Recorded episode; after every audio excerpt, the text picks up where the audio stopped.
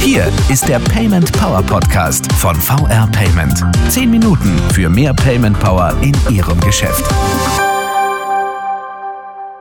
Willkommen zum Payment Power Podcast. Mein Name ist Willi Connell. Hallo, liebe ZuhörerInnen. Und mein Gast und Gesprächspartner heute ist Hartmut Eisele, Senior Key Account Manager bei VR Payment und gleichzeitig Vorstand der Bundesvereinigung der Franchise-Wirtschaft. Und genau das ist unser Stichwort heute, Franchise. Hartmut, wir hatten ja bereits das Vergnügen, aber vielleicht für unsere neuen HörerInnen stellst du dich noch einmal kurz vor und eben insbesondere mit Blick auf den, den Hut Franchise-Wirtschaft, den du ja heute aufhast. Ja, hallo zusammen. Danke, dass ich mal wieder dabei sein darf. Ich freue mich sehr, ähm, dass ich heute auch über ja, so ein Herzensthema bei mir sprechen darf. Ich bin ja jetzt knapp zweieinhalb Jahre in der VW Payment, ähm, verantworte dort einmal eben diese Franchise Operations in unserem Großkundenvertrieb und bin darüber hinaus äh, ehrenamtliches Mitglied äh, im Vorstand der Bundesvereinigung der Franchise-Wirtschaft und treibe dort so die Themen Digitalisierung und Lieferantensteuerung schließt sich meine Frage an, warum eigentlich? Also warum Franchise-Wirtschaft und dort das Engagement, wenn du eigentlich ja Zahlungsspezialist bist bei VR Payment? Wie kommt's?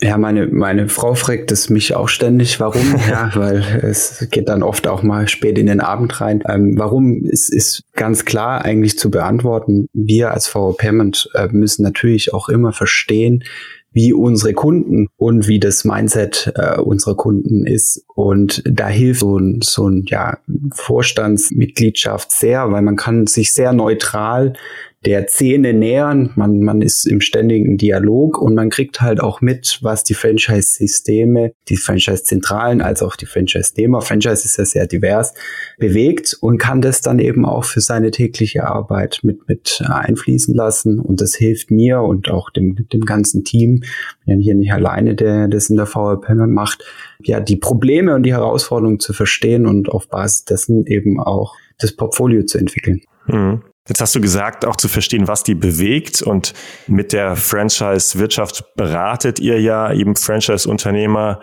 ähm, zu so Themen Entwicklung, Erweiterung auch von Geschäftsmodellen. Lass uns mal darüber sprechen. In welchen Bereichen finden diese Entwicklungen eigentlich statt? Also welche aktuellen Trends siehst du da? Ja, wir sind ja zeitlich limitiert. Ähm, ich könnte ja jetzt zwei, zwei Stunden mit dir drüber reden, aber ich möchte vielleicht mal einen Bereich ähm, ähm, rausgreifen, weil es da ein bisschen auch Parallelen gibt äh, zu, zu, ja, zur Payment-Landschaft. Was wir äh, in der Franchise-Szene, aber auch natürlich im Payment sehen, ist der, ist der Trend Mobile First. Das heißt, es geht alles auf Mobile.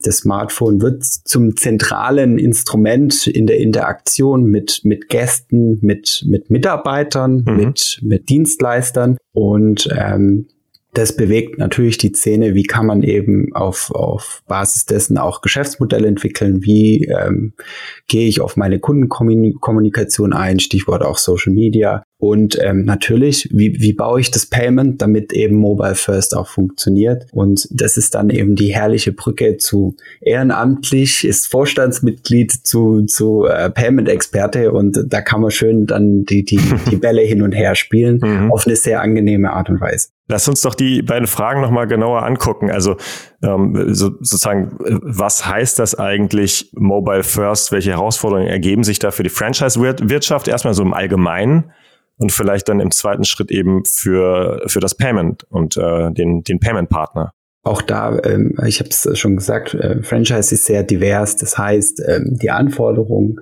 und das Mindset eines Franchise-Nehmers entspricht nicht immer unbedingt den, den Anforderungen und dem Mindset des Franchise-Gebers. Das heißt, die laufen nicht immer in einer Linie. Das hat Vorteile, denn Reibung erzeugt ja oftmals auch Energie und, und bringt dann neue Impulse. Mhm. Aber es ist äh, natürlich gerade für die Entwicklung eines Mobile-Geschäftsmodells natürlich sehr wichtig, dass das im Einklang ist, dass Zentralisierung auf eine gewisse Art und Weise geschaffen wird, statt dass Standardisierung geschaffen wird. Und dann kann das sehr, sehr erfolgreich äh, werden und ähm, ja, da, da sehen wir uns dann ähm, im, im BFW, in unserer ehrenamtlichen Arbeit eben auch so ein bisschen als Consultants, um diese, diese, diese Synergien zu schaffen. Und im Payment ist es genauso, ja. Also wir versuchen dann zu gucken, okay, wie bringen wir beide Anforderungen zusammen?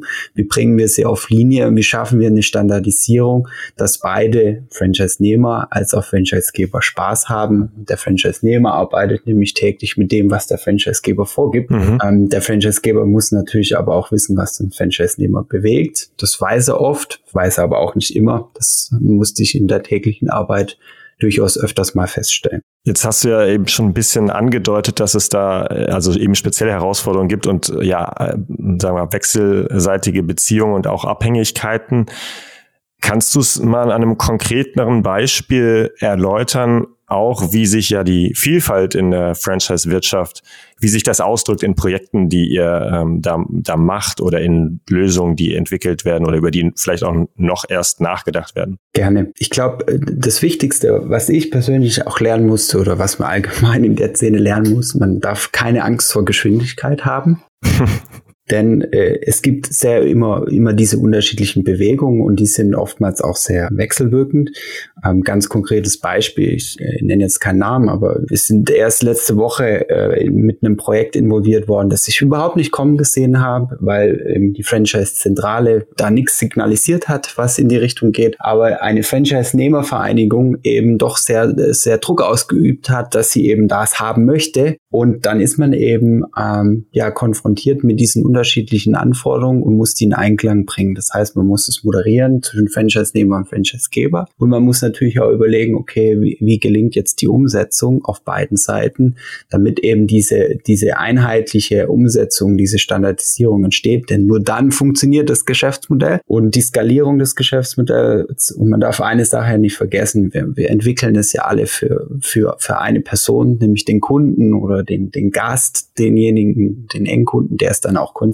Und wenn dann schon äh, auf der Ebene Franchise-Nehmer und Franchise-Geber keine Einigung äh, entsteht, dann kann das Produkt am Gast, am Kunden niemals funktionieren. Und das ist eben die, die, die Herausforderung in der Dreiecksbeziehung, das so, so zusammenzuführen und ähm, dann auch zu vereinheitlichen. Ja, lass uns, lass uns nochmal über den Gast am Ende sprechen, denn du hast ja eben eingangs gesagt, Trend Mobile First ja auch aus einer gesamtgesellschaftlichen Entwicklung heraus und eben äh, einer, äh, einer Nutzungsveränderung äh, eines, eines Handys, eines Smartphones, äh, auch eben von der Kundenseite aus. Wie profitiert der eigentlich am Ende von modernen Bestell- und Bezahllösungen, die, die ihr für ein Franchise-Business gestaltet?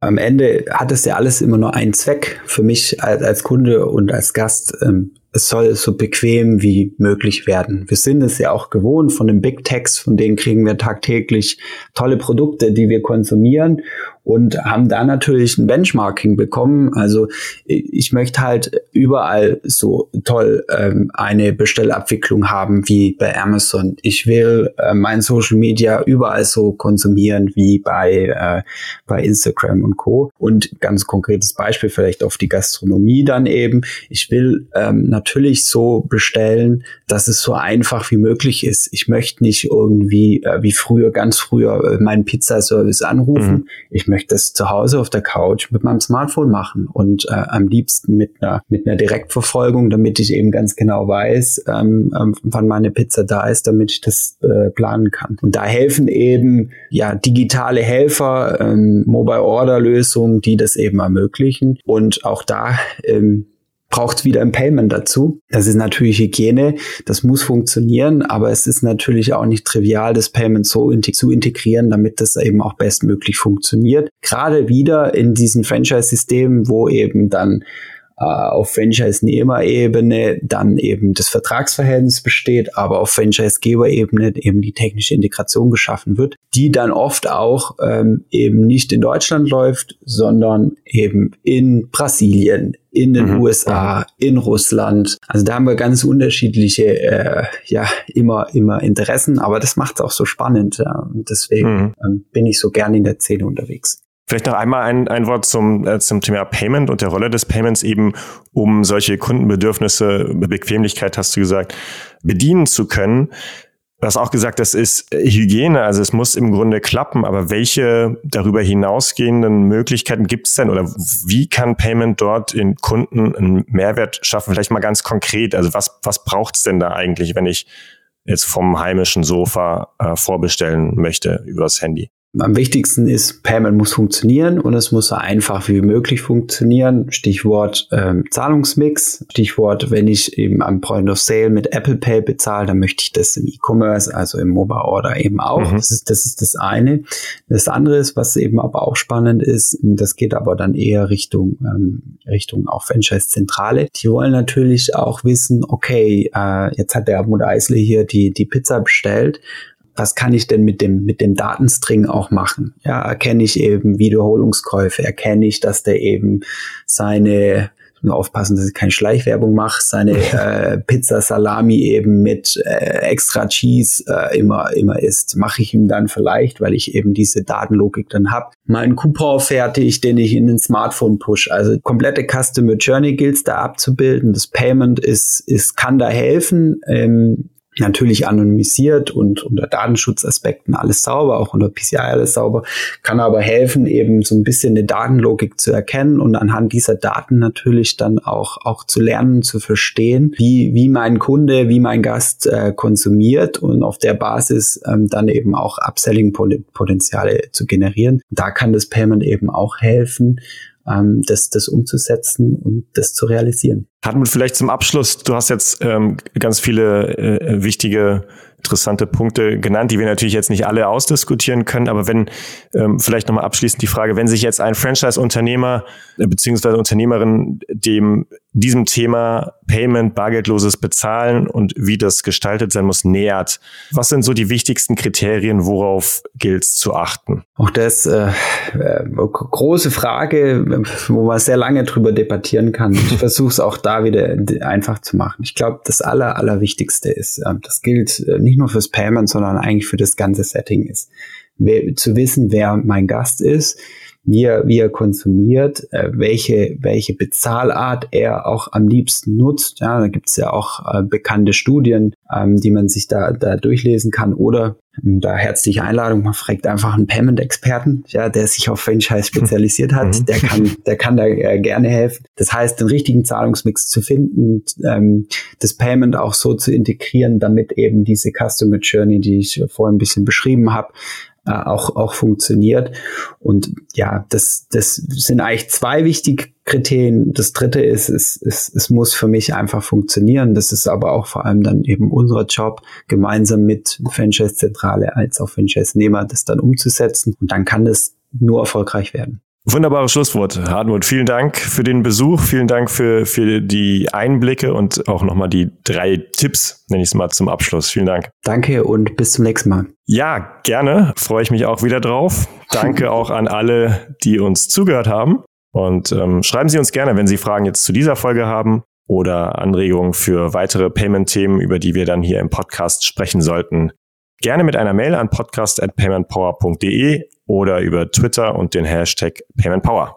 Wir hören uns dann wieder in zwei Wochen. Tschüss, bis dahin und machen Sie es gut. Das war der Payment Power Podcast von VR Payment. Wenn Ihnen der Podcast gefallen hat, bewerten Sie diesen Podcast bei iTunes und teilen Sie ihn mit Ihren Freunden und Kollegen. Der VR Payment Power Podcast. Zehn Minuten für mehr Payment Power in Ihrem Geschäft.